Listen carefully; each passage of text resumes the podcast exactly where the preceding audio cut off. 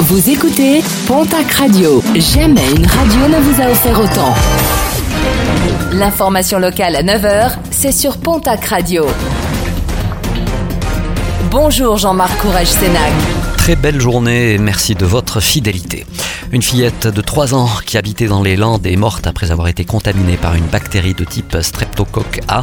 La jeune victime avait développé une angine bactérienne. Deux autres enfants sont dans un état grave. L'Agence régionale de santé de Nouvelle-Aquitaine vient de décider de lancer de nouvelles mesures de prévention, notamment sur des règles d'hygiène.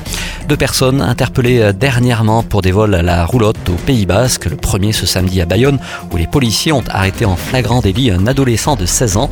Lors de son interpellation, ce dernier ne s'est pas laissé faire et a menacé les policiers avec un couteau. Et puis à Saint-Jean-de-Luz, un jeune homme a également été interpellé pour ce type de vol. Il faisait également l'objet d'un mandat de recherche depuis euh, plusieurs semaines par le tribunal de Bayonne pour des faits euh, similaires commis en 2021 sur la commune d'Andaille. Un mot de sport et de rugby avec l'ouverture ce mardi de la billetterie pour le derby du 64 entre la section paloise et l'aviron bayonnais. Une rencontre qui se déroulera le 23 décembre prochain au hameau. Si les abonnés ont déjà leur billet, le grand public pourra acheter les dernières places et cela euh, dès aujourd'hui sur le site internet du club ou alors direction la boutique du stade.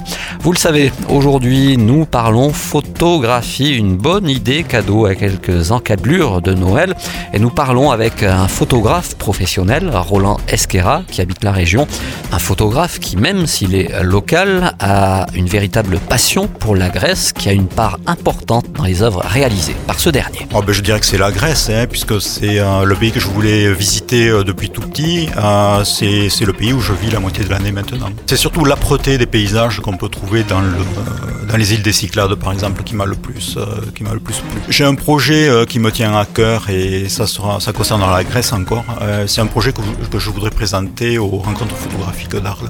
Donc ça sera un sujet sur la relation entre la religion et le peuple grec.